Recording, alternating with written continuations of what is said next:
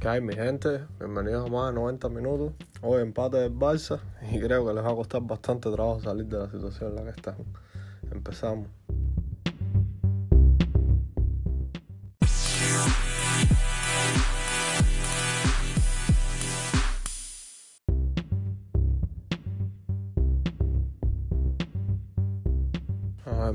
Sinceramente es difícil empezar, empezar a analizar la situación del Barça porque el problema es que esto viene ya, esto, esto se sabía ya que iba a pasar hace años y sobre todo con, con la, con, la continua, con la continuidad, disculpen, con la continuidad de jugadores que no tienen por qué seguir un equipo de primer nivel, como son Piqué y Sergio Busqué. Ejemplo, es que dirán que siempre la tengo cogida con ellos, pero es que son los dos los dos lastres que yo veo ahora mismo en ese equipo son Piqué y Busqué, que no hicieron el cambio de generación. Eh, la directiva no hizo el cambio de generación con dos jugadores como ellos, con ficha alta y, con, con, siendo la columna vertebral del equipo, no cambiaron de generación y ahí están los resultados. Sinceramente, empezar a analizar esto un poco difícil porque, porque yo veo la, veo lo que dicen los culés y lo que dicen los programas de televisión culés. Y todos, y todos le echan la culpa a Koeman todo es culpa de y siguen con la milonga del estilo y que nosotros tenemos que perder, pero jugando jugando el tiquitaca, de verdad que yo, yo no entiendo esa frase. Nosotros podemos perder, pero jugando el tiquitaca. Nosotros podemos perder, pero ponga a, Nico, ponga a Gaby, ponga a Demil. yo, yo, yo sinceramente no entiendo esa parte de los barcelonistas. Yo, yo quisiera entenderles. Yo nunca he visto un madridista. No, nosotros queremos, eh, podemos perder, pero tenemos que jugar bien. Jamás en el Madrid es ganar, ganar y ganar. Yo no sé cómo un club grande como el Barcelona sigue vendiendo la milonga de la posesión y de que tenemos que jugar al toque y de que tú no tienes jugadores para jugar al toque. Tú no tienes a Iniesta, tú no tienes a Xavi, tú no tienes a Puyol, tú no tienes a Albert, tú no tienes a Messi, tú no tienes a Villa. Olvídense ya de esa generación. Yo sé que marcó una época que fue increíble verlos jugar, pero olvídense de esa generación. Tú no vas a ganar jugando al toque ni con De Jong, ni con Pedri, ni con Nico, ni con Gaby, ni con Sergio Roberto. Yo no digo que sean malos futbolistas, porque por ejemplo, De Jong se ve que no es un mal futbolista, se ve que tiene lo que llama el ADN Barça, el toque. pero es que ese equipo no puede seguir jugando, no puede exigirle que juegue a tiquitaca cuando ni siquiera puede mantener la portería cero por la defensa endeble que tiene. Lo sigo diciendo, Eric García no es central para el Barça, no, no es central ni para el décimo mejor club de Europa. Es central Eric García, flojo, blando, eh, penetrarle fácilmente, le ganan las espaldas fácil, desatendido, enclenque. No es, no es central por Barça. Y siguen con la culpa de Koeman. Y todo es culpa de Koeman. Sinceramente, un entrenador te puede cambiar te puede cambiar la motivación, porque es verdad que tampoco el Barça tiene plantilla para estar jugando como está jugando. Eso yo lo entiendo. Pero ¿qué entrenador tú vas a traer que te cambie la motivación? Eh, tiene que ser en primero un entrenador o que sea un ídolo en el club, eh, tipo Xavi, o un entrenador que inyecte a los futbolistas, o sea, que le, que le inyecte pasión, no sé, tipo Conte, ejemplo, se me ocurre, un entrenador de ese estilo. ¿Y ustedes creen que un entrenador de cualquiera de los dos estilos, Xavi o Conte, va a arreglarle ese equipo? ¿En serio ustedes creen que va a arreglar ese equipo? Cuando la columna vertebral de ese equipo está que no puede jugar fútbol, porque Piqué no puede jugar fútbol, Piqué de nueve, va, sinceramente una de las mayores barbaridades que he visto en mi vida. Y busqué el primer gol, se ve como lo, lo desbordan, pero con una facilidad pasmosa, pasmosa. Y esa es la columna vertebral de ese equipo, Piqué, Busqué, Jordi Alba y Ter Stegen. Ahí es donde se sostiene ese equipo.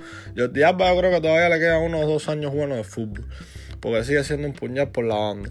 Y Ter Stegen ni hablar, Ter es, un portero salvador y de, y de paraje increíble.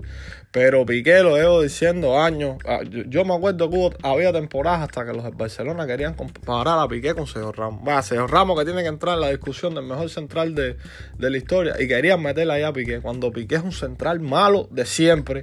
Que ha tenido la suerte de que al lado tenía a Puyol, de que al lado tenía a un Titi Prime, de que al lado tenía a alguien que le ha salvado las papas como Sergio Ramos en la selección. Pero sinceramente Piqué es un futbolista súper deficiente. Súper deficiente. Al igual que busqué. Busqué, sigo diciendo que es un futbolista de pase lateral y pase central, no te aporta más nada. Antes te aportaba posicionamiento en el campo, pero ya ni siquiera eso. Y esa es la columna vertebral de ese equipo. No sé cómo va a llegar un entrenador a cambiar la columna vertebral de ese equipo sin dinero en la situación en la que están, con la plantilla irá al revés, con la grada irá al revés. no sé qué. Bueno, de hecho, Xavi, Xavi ya le ha dado calabaza al Barça por esto mismo. Es tan barcelonista que se hace y mil veces le ha dicho que no hasta que no tenga un proyecto porque él sabe que ese proyecto está muerto. Ese proyecto, este proyecto que está llevando el Barça está muerto. Están ahora confiando en su Fati.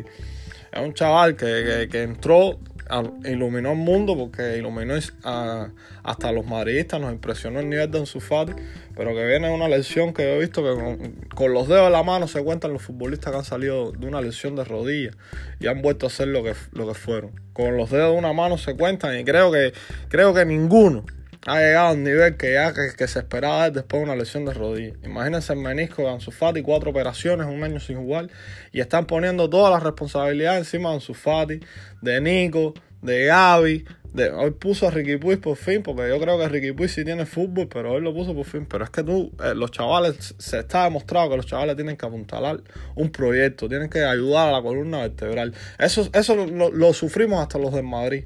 Vamos a ponernos a pensar los de Madrid cuando se fue Cristiano.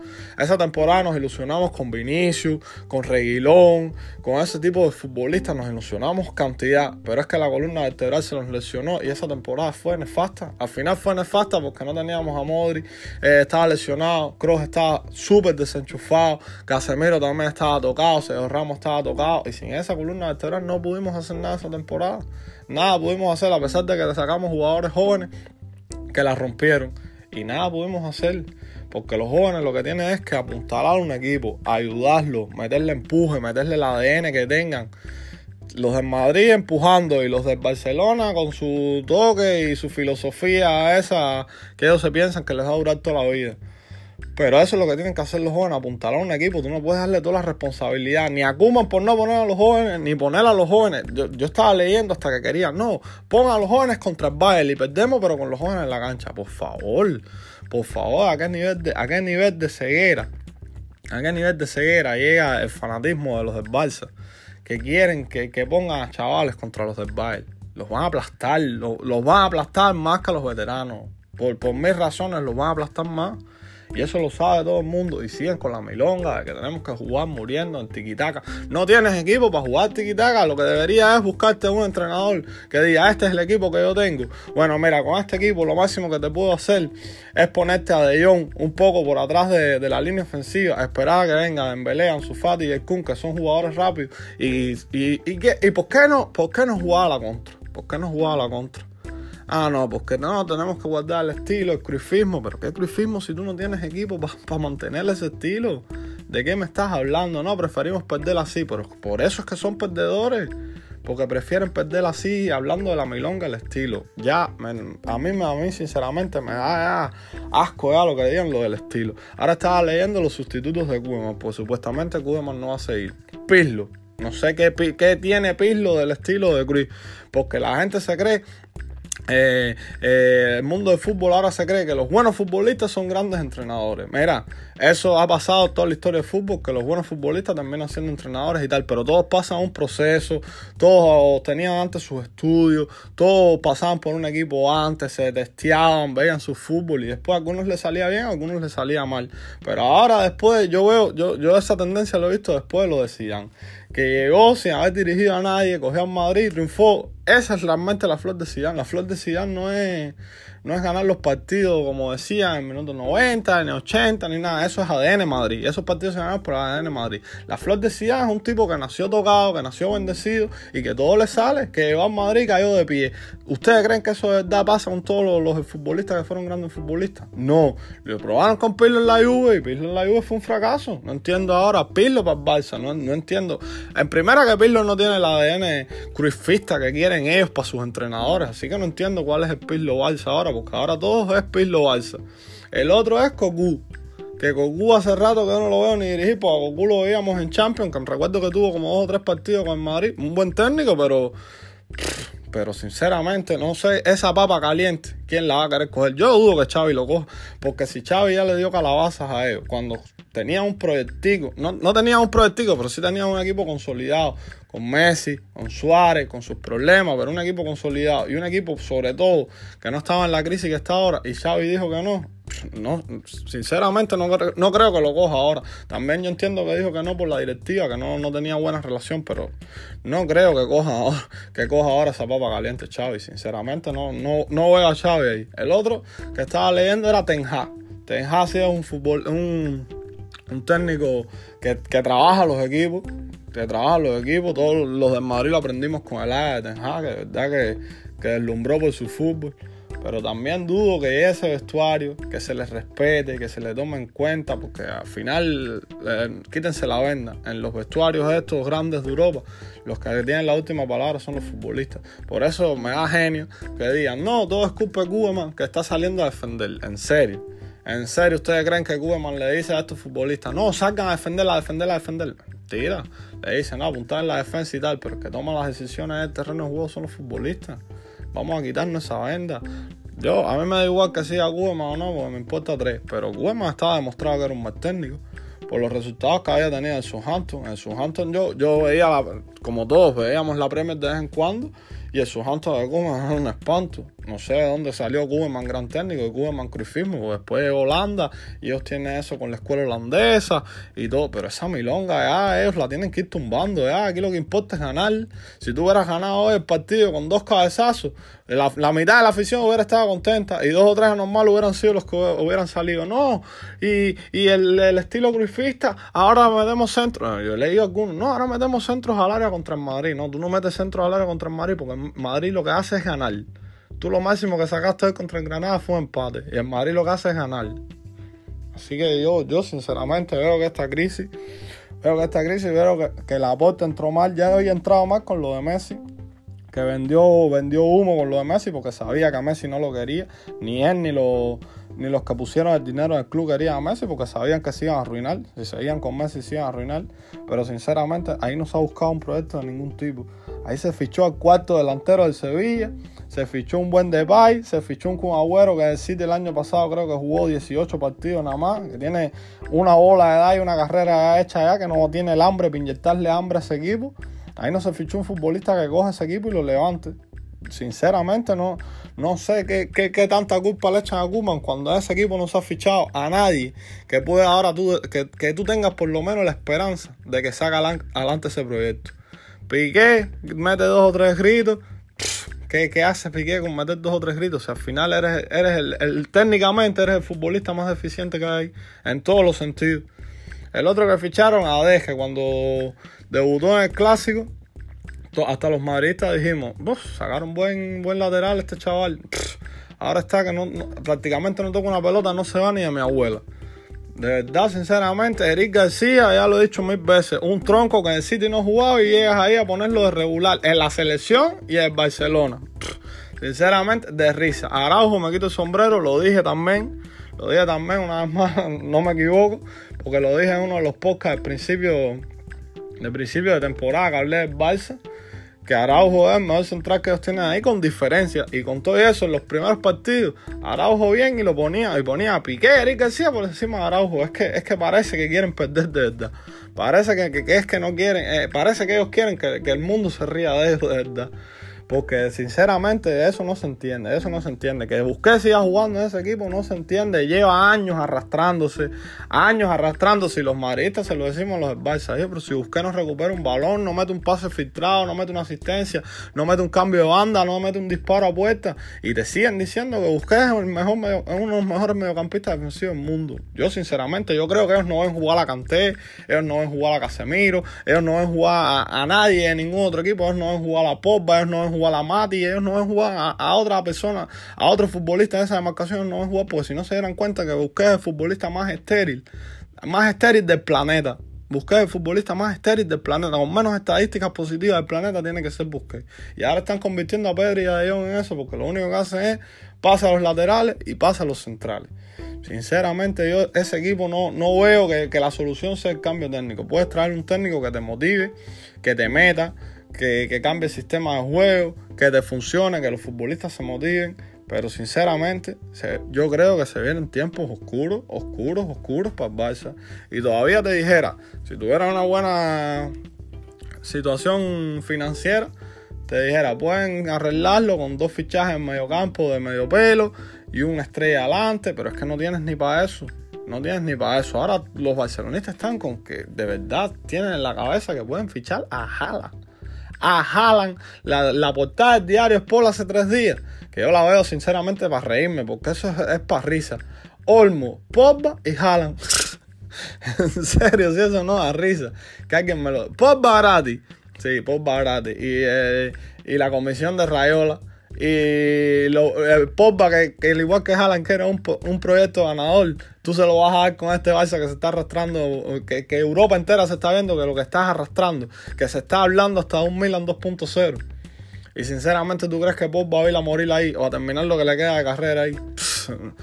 es que da risa. Lo mismo con Haaland. ¿Tú crees? El primero busca el dinero para pagar a Haaland. Que se dice la cláusula de 75 millones. Todos sabemos que Haaland no va a costar 75 millones. Mínimo 150. Mínimo. Entre comisiones, padres, Rayola, eh, futbolista, Dortmund. Mínimo 150. Bueno, pon que lo tengas el dinero.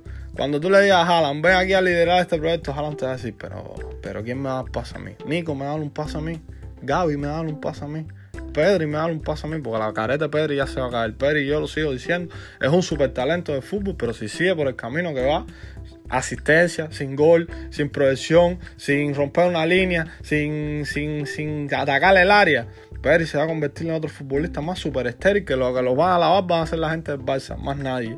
Porque joder, es que en el Madrid estamos acostumbrados a tener hasta el mediocampo más, más inerte. Ataca el área, rompe líneas, se la juega.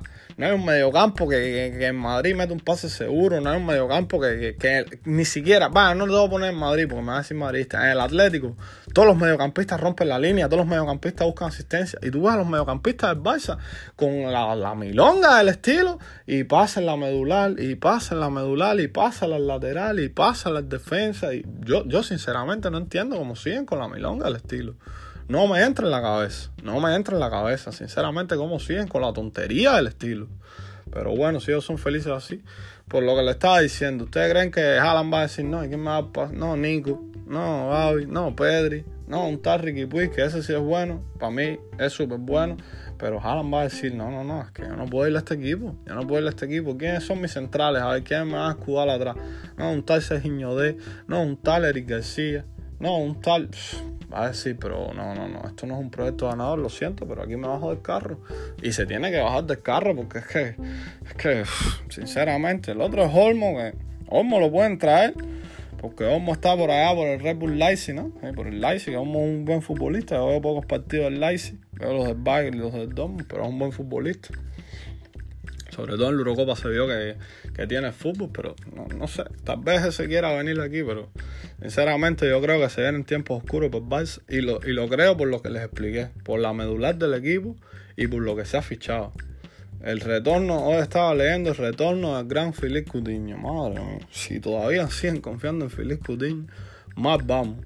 Más vamos. Es como los madridistas que están diciendo lo de Gareth Más vamos. Y Gareth es 10 veces mejor futbolista de Coutinho. Porque Gareth como les dije, es el momento grande y se pasa la mitad de la temporada lesionado, pero llegamos a cuarto de final o llegamos a octavo de final en Champions y te mete un gol decisivo para pasar al eliminatorio.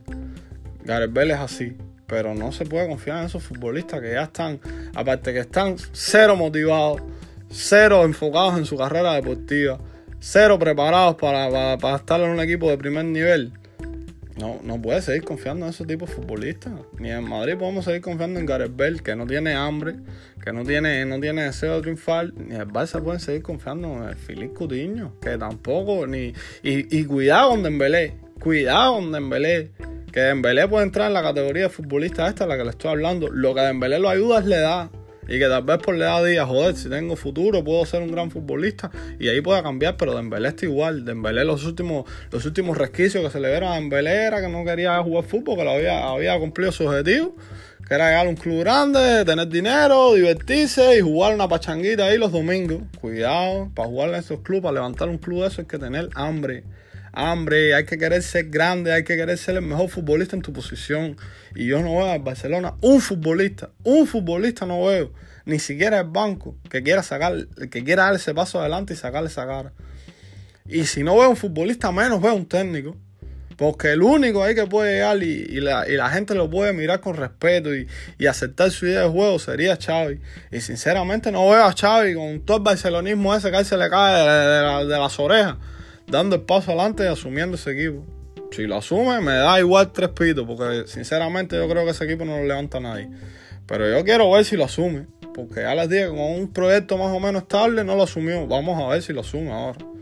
La aporta también los oídos le tienen que estar pitando porque llegó al equipo. ¿Y qué es lo que hiciste, la aporta? Botar a Messi, que era el único que no sobraba ahí. Sobraba Piqué, sobraba Busquets, sobraba Diablo, sobraba Sergio Roberto, sobraba Griezmann si quieres, vaya. Si quieres, sobraba Griezmann.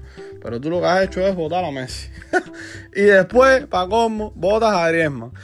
Los barcelonistas, no, Griezmann lleva tres años arrastrándose. Griezmann lleva tres años siendo el que más goles tiene después de Messi.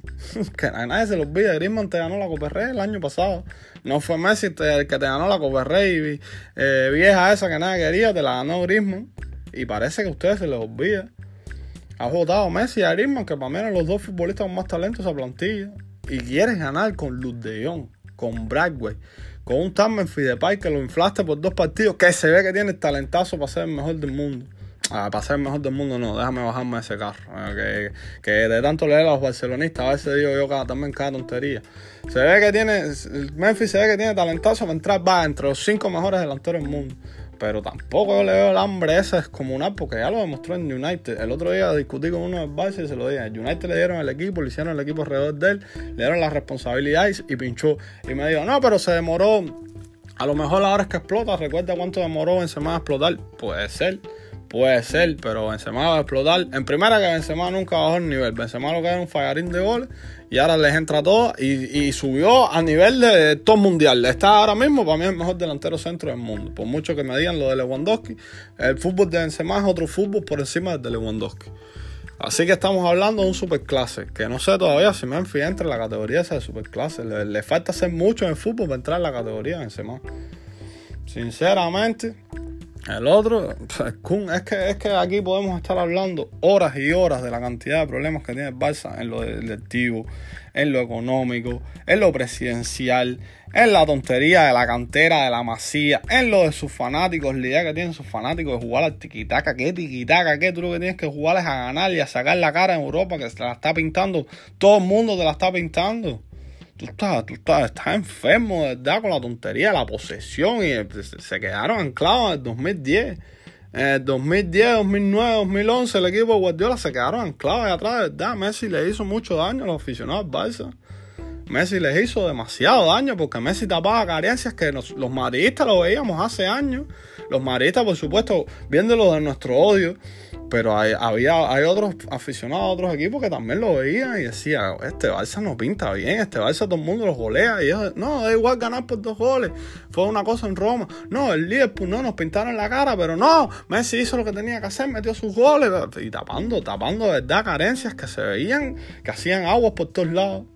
Sinceramente yo yo no, veo la solución posible al Barça, ni quiero verla, porque, a ver, me da un poco de penita también. Porque antes, antes eh, reconozco que antes era más, más, más, más satisfactorio reírse del Barça por lo de Messi, que lo inflaban mucho y al final se desinflaba el solo. Era más satisfactorio reírse porque se creían que ellos estaban en la cúspide. Aún en Madrid ganando tres Champions seguidas, ellos te decían que eran el mejor club del siglo XXI. Cuando en el siglo XXI somos los que más Champions tenemos sinceramente, valía más la pena reírse en ese tiempo. Ahora me río, pero sinceramente me da un poquito de pena ver a los aficionados Barça que, que, todavía están con los ojos vendados con el tiquitaca y las tonterías esas que les venden directo del club. Sinceramente me da un poquito de pena. Ya veremos en qué acaba esto. Espero que compartan, que me escuchen y ustedes saben. Saludos.